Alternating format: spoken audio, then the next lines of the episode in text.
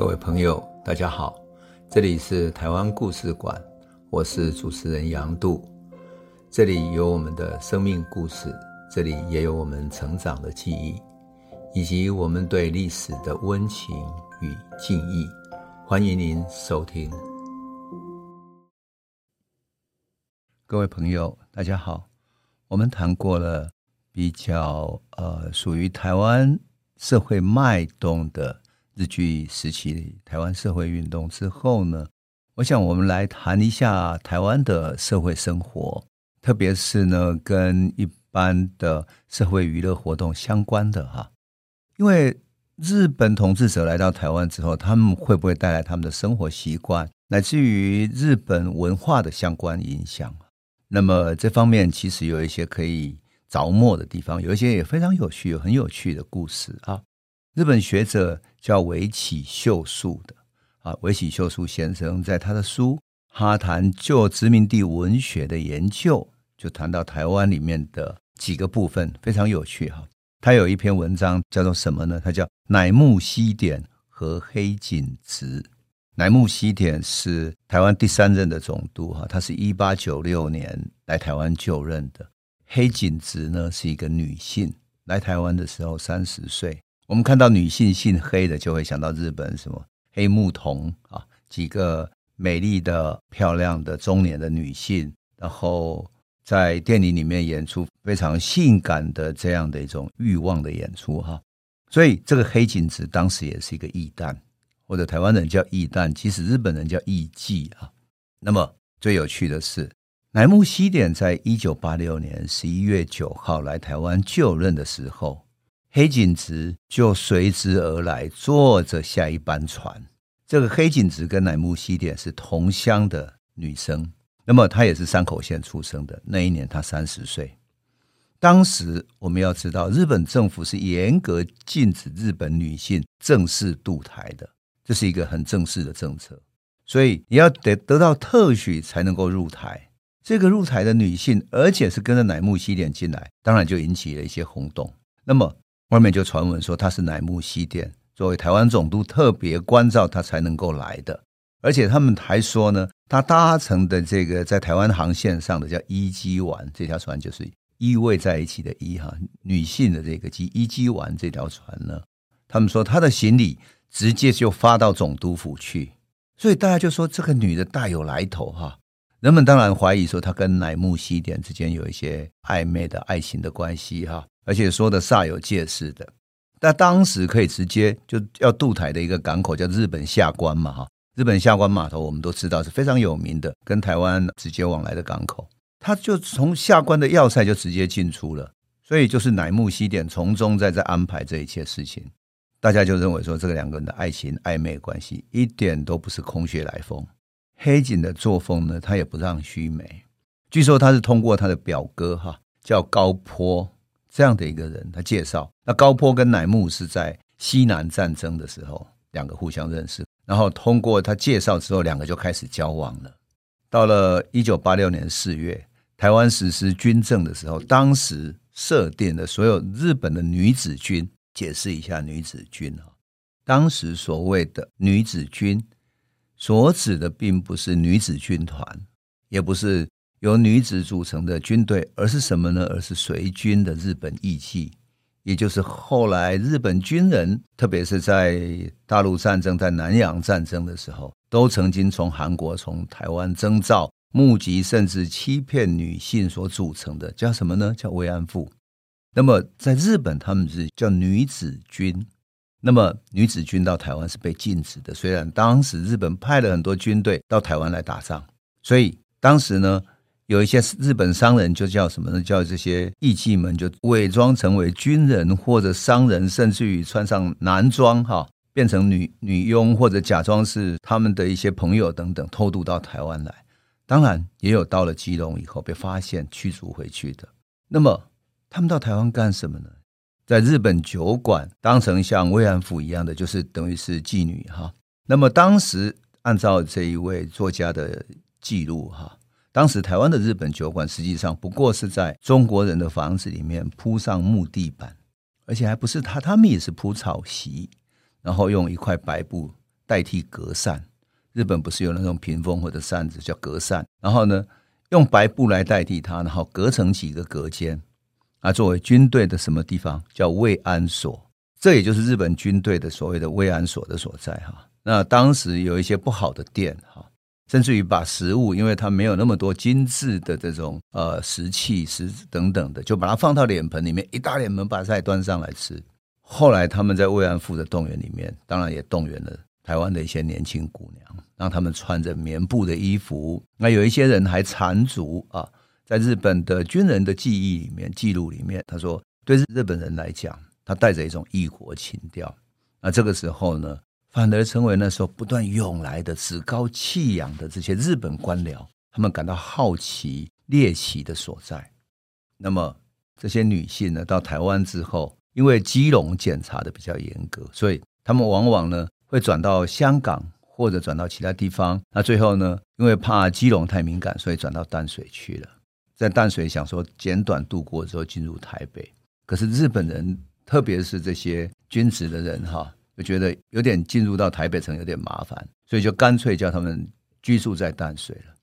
自此而后呢，就很多的这些军官啊等等频繁到淡水来喝酒，而且当时他们刚到台湾，所以也抢了很多东西。事实上。如同所有政权轮替的时候，要扒着这些日本军人、日本当权者的人太多了，所以这些台湾的商贾或者说商社等等的，就会找他们去喝酒，去巴结他们。那么他们就进出这些场所。那当然，日本也有一些女子就过来了。那新复到殖民地的这些特权的军人啊、军事人员，在台湾当时被描述为是专横跋扈之极。那因为有特权，所以大肆挥霍，反正别人会来帮他付钱。那只要有一些女生愿意来斟酒陪酒，哈，随便他们怎么喝怎么陪酒，那就是满屋子随便撒小费这样。记录里面没有过多久，就是一八九六年，没过多久，有一个叫儿岛信吉的男人啊，就把十个艺妓送到台湾了。接下去有一个叫片山某的人，又带来一百个日本的妓女。然后台北的这些酒馆就转眼就多起来了。过一段时间之后呢，曾经在向导跟日本桥的一个老艺妓，他来到台湾了。于是有了跟渡航来台湾的谁呢？这个老艺妓过去跟日本的一些高官很熟，特别是日本日本桥等等的这些地方。所以呢，他到台湾，据说这个人曾经跟伊藤博文、西乡重道这些人都熟。所以他居然在台湾跟伊藤博文、跟西乡重道意外碰面了。在艺人圈子里面，他们传说有一个叫千岁米坡的一个女生是最受欢迎的。所以他说呢，你如果没有事先预约的话，哈，这个日本女生呢根本预约不到。有时候一个晚上塞到她和服裙带中间的小费有一千或者甚至几百日元。你要知道，当时的一瓶啤酒才二十钱。二十钱就是两毛钱，那么一千日元，你看是有多少？一八九六年台北发展到多少呢？一共有妓院三十二家，然后日本酒馆二十八家，艺妓有五十五个人，这是正式的哈。妓女有四十八个人，那么中国人经营的酒馆有十家，所以中国人经营的这些酒馆里面有艺旦给短哈，闽南话里面讲叫给短哈，有二十来个人。到了明治三十年，就隔一年之后，哈，在繁华的艋舺，就万华这边，哈，它数量呢，妓院增加到五十五家，酒馆七十三家，一般的餐饮店有二十九家，当然都是有人陪酒的。而艺妓呢，有一百二十五个人，妓女有五百零一个人。这个是日本，我相信尾崎秀树这一位学者，他说所所统计的一定是来自于日本总督府的这些统计资料啊。很有趣的是。当时艺妓里面小有名气的哈，是一个女孩子。她从她的和服哈，到她手中的饰物，就是作为装饰的各种袋子或者是首饰等等的，都是紫色的，所以人们叫它紫衣阿玉。另外有一个呢，他的身上画着一种像骷髅的图案的，叫他骷髅米雀。还有一个呢，他的眉鬓上面有一块新月形的胎记。所以他自称叫新月，还有一个很擅长穿着男装跳舞的叫盾子的哈，他们就变成是当时很知名的，而那个传说那个骷髅米雀哈，他总是穿着自己亲手画的骷髅，那上面写着什么呢？大概意思就写着日语，大意思说，不知道招致的是爱情，还是无常，还是芒草花，有没有充满诗意？这就是当时艺伎其实也是有相当水平的哈。那这一位骷髅米雀又被称为什么呢？叫地狱太太，有没有充满异国的情调？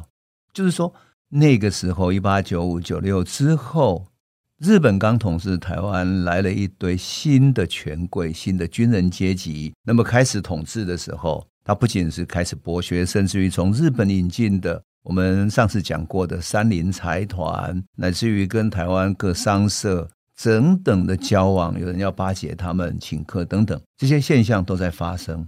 所以，当我们讲到一九四五台湾光复的时候，台湾那么多酒家发生了人们所说的从大陆来接收的官员开始贪污腐败等等的，其实，在一八九五年日本人来到台湾的时候没有差别。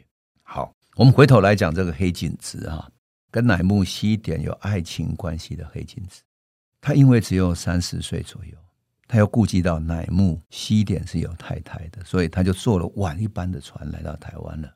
那听说呢，他的妻子还有乃木的妈妈都是到十一月的时候才来到台湾的。到了一九三五年，就是我们等于过了四十年之后了吧？哈，将近四十年之后了。那时候还健在的他哈，曾经回忆啊，那时候他已经七十来岁了哈，曾经回忆以前哈的事情，然后答复记者提问的时候，讲了一件很有趣的事。他说，因为他当时一到台北，就有一个女人来了，乃是乃木阁下的特别关照的传闻，所以周遭的人都对我投以异样的眼光。